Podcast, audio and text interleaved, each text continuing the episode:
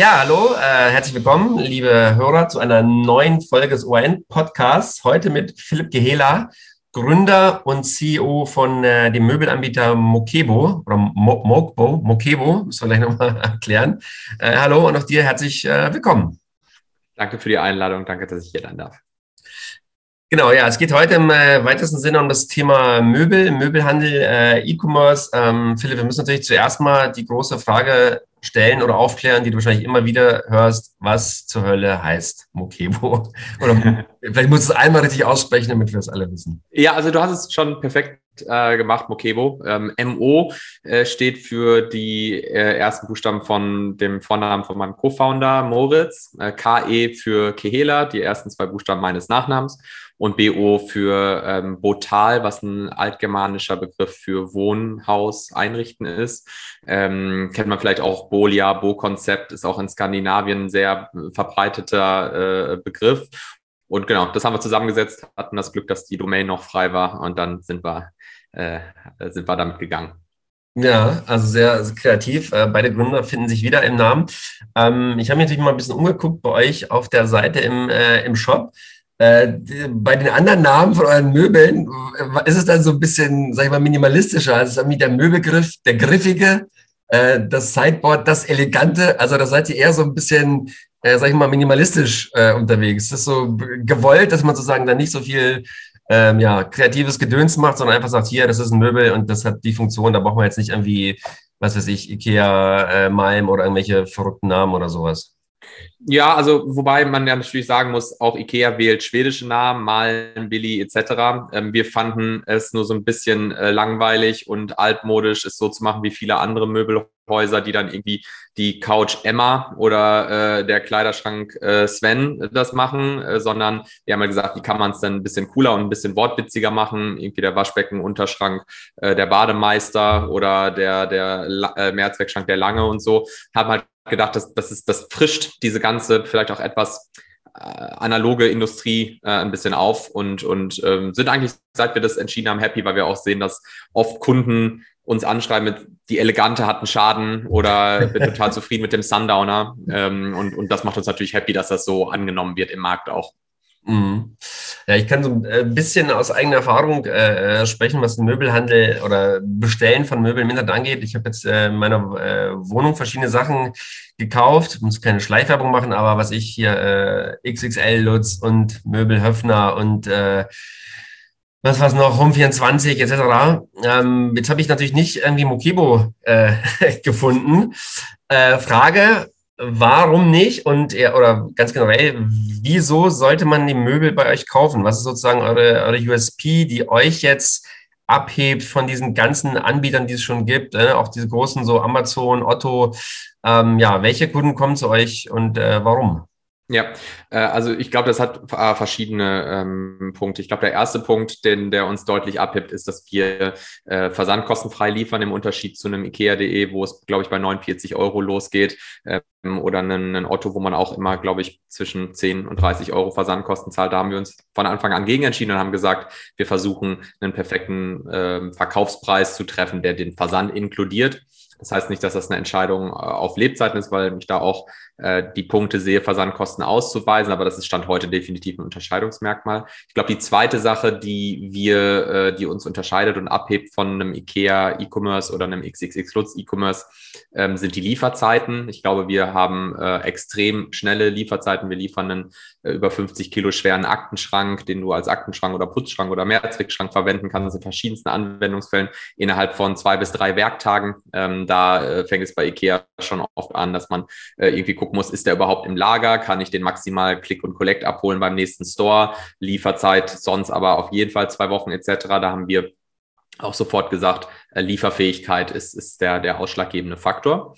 Und äh, drittens ist es dann aber auch so, dass wir ähm, Designs und Produkte Maße gewählt haben, von denen wir wissen, dass die im Internet ähm, sehr stark nachgefragt werden. Also wenn wir Produkte entwickeln, dann ähm, führt, das, ist, führt das schon dazu, dass da ganz viel Idee und Daten hinterstehen, zu sagen, welches Produkt in welcher Preisklasse, äh, mit welchen Maßen und Farben wollen wir anbieten.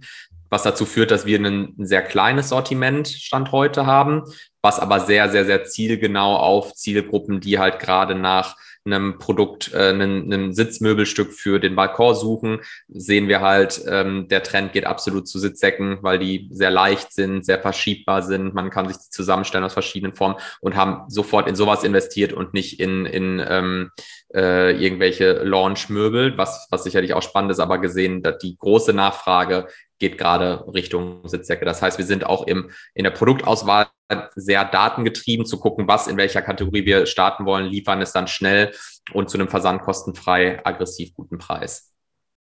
Mhm. Guter Preis ist so ein bisschen äh, das Thema leider, muss man sagen. Ähm, wir haben ja gerade diese, äh, sag ich mal, weltwirtschaftliche Lage, Inflation, äh, Preissteigerung äh, in allen Bereichen. Ähm, das trifft natürlich jetzt gerade auch irgendwie den Möbelhandel.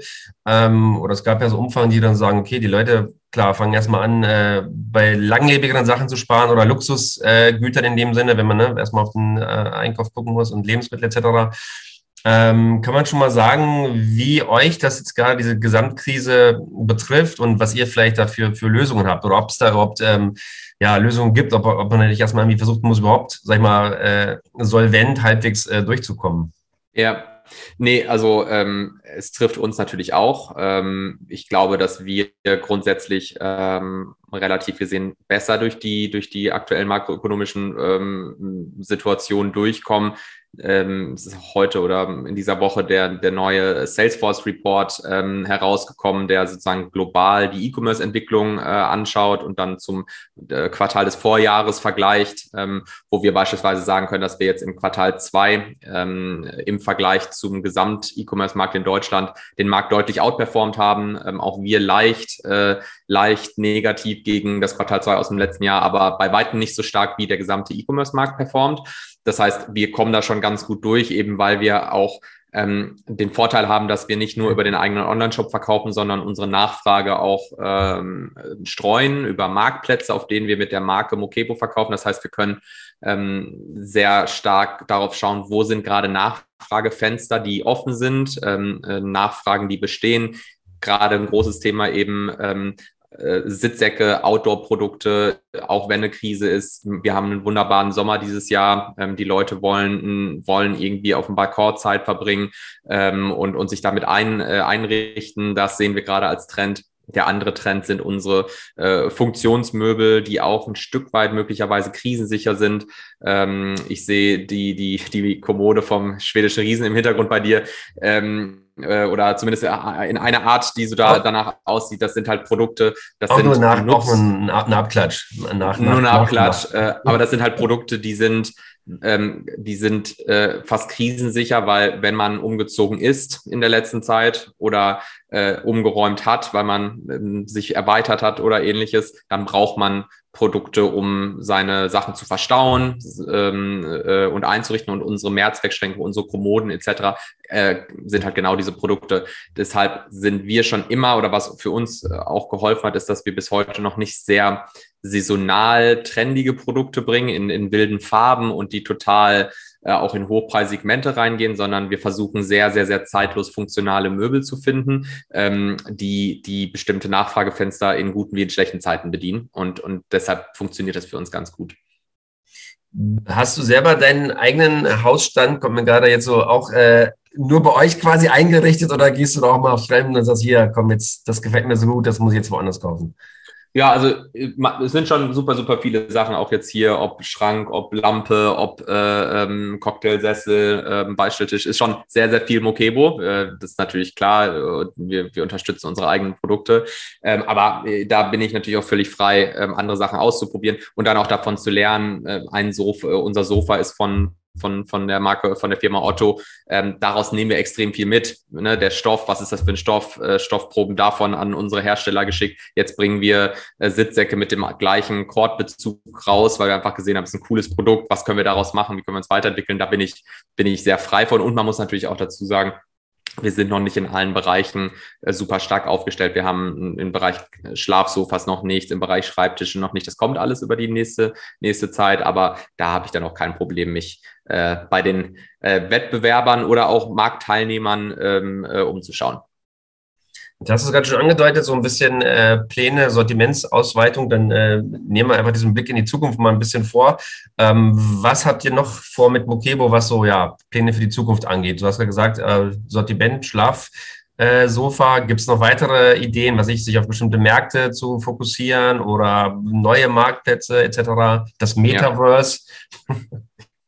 Ja, also ähm, wir haben ganz klar eine strategische Ausrichtung, äh, die ähm, befasst eigentlich drei Bereiche. Ähm, der eine Bereich ist sehr viel stärker in die Wertschöpfung der Produktentwicklung reinzugehen, also wirklich auch mit eigenen Produktdesignern es noch stärker in die Richtung zu bringen, dass wir ein Produkt designen, was wir uns auch schützen lassen, wofür wir dann nur noch Produktionspartner suchen. Äh, in der Vergangenheit, wie wir gestartet sind, war sehr stark im Sparring und Austausch mit unseren Produktionswerken zu sagen, was könnt ihr gut, was habt ihr schon mal gemacht und dann etwas Ähnliches abzuwandeln. Äh, das wollen wir ein bisschen umdrehen, um noch stärker in die Entwicklung von neuen Produkten zu gehen.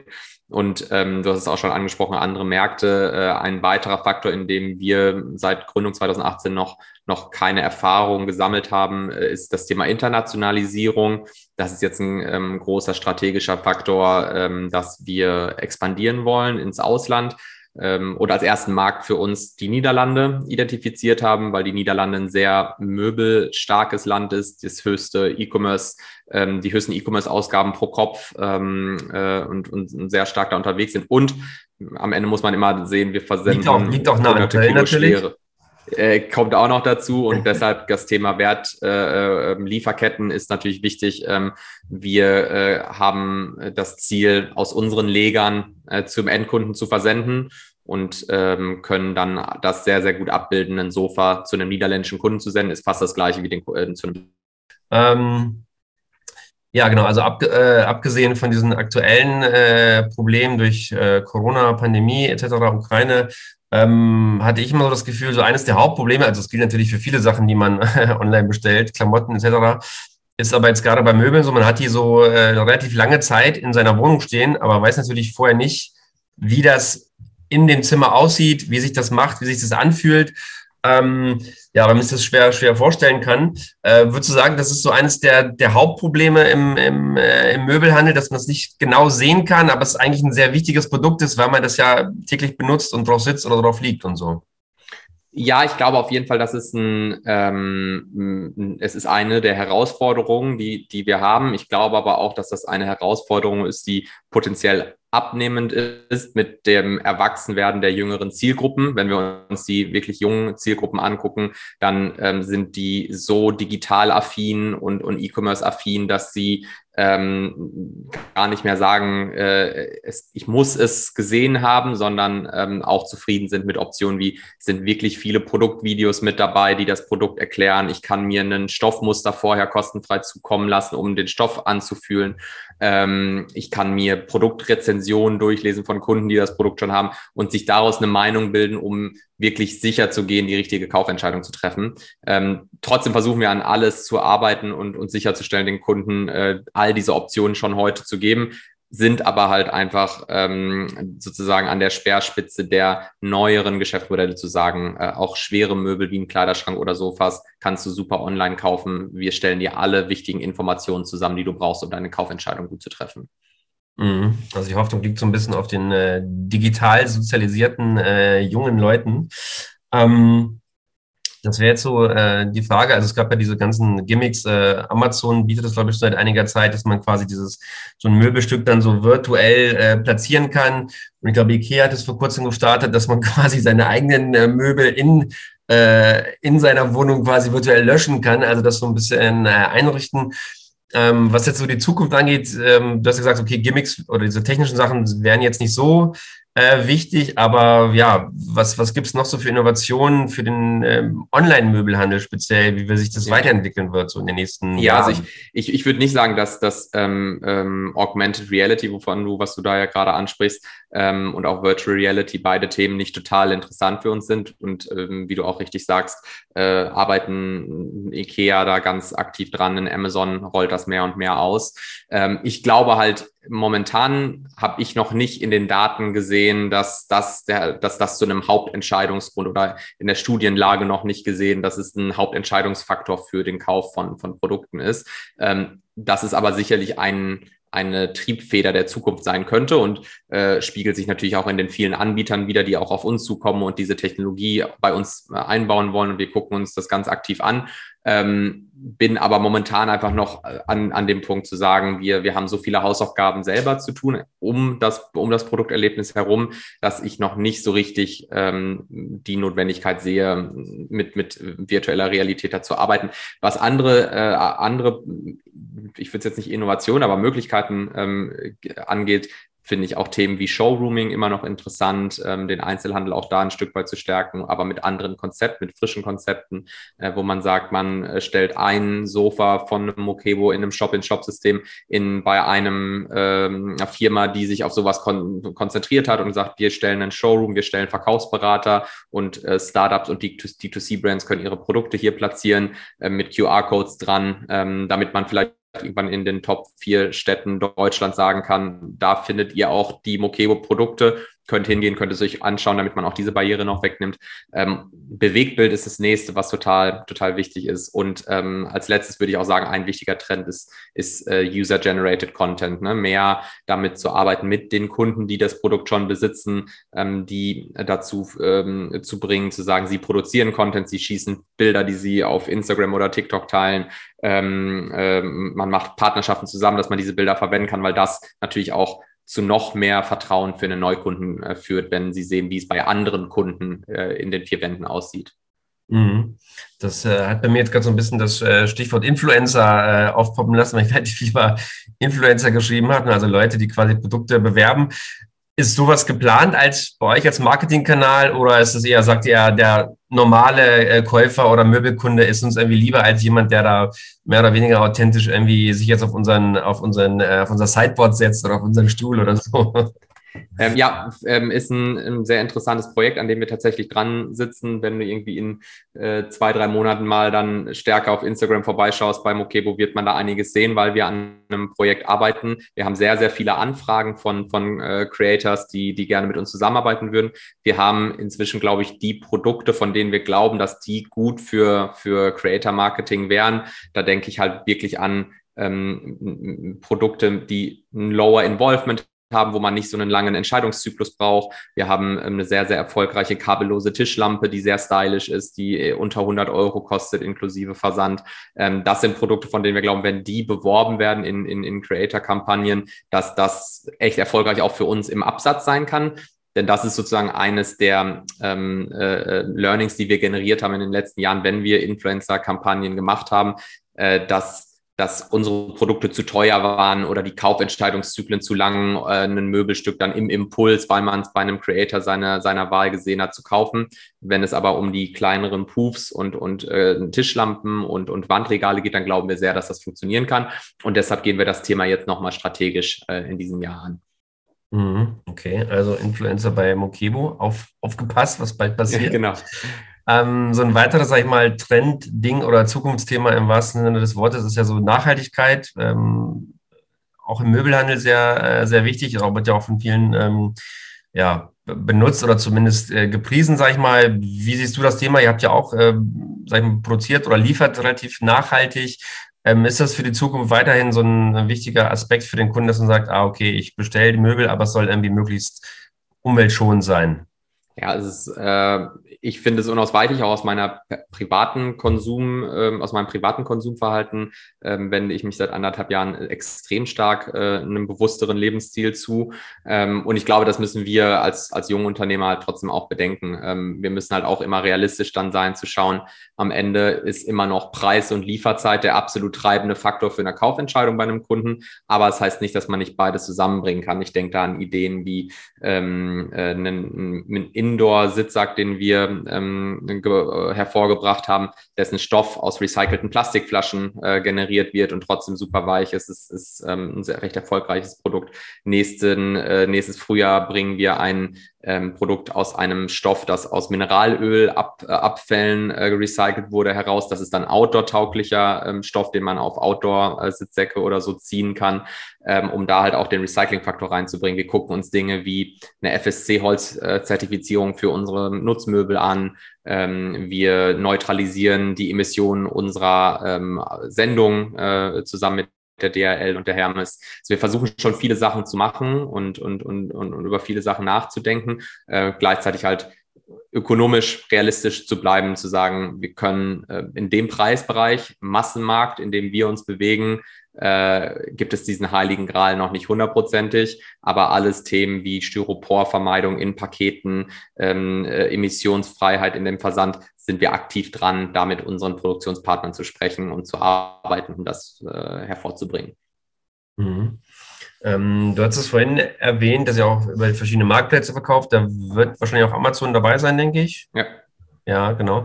Ähm, und ich hatte gesehen bei dir in der, in der Biografie oder in der Vita, dass du auch unter anderem, du warst ja bei Amazon, glaube ich, auch Produkt- und ähm, Account Manager, also nur auch in ganz äh, verschiedenen Rollen. Das fand ich ganz äh, spannend, dass du da irgendwie mehrere Abteilungen äh, durchlaufen hast. Jetzt müssen wir natürlich, wenn wir schon mal einen ehemaligen Amazon-Manager äh, haben, sich auch fragen, ja, wie, äh, wie verfolgst du diese Entwicklung äh, des Marktplatzes und jetzt auch mit deinem, deinem Wissen oder deinen Erfahrungen von Amazon, wie kannst du das jetzt auch für Mokebo nutzen, um euch dazu platzieren quasi?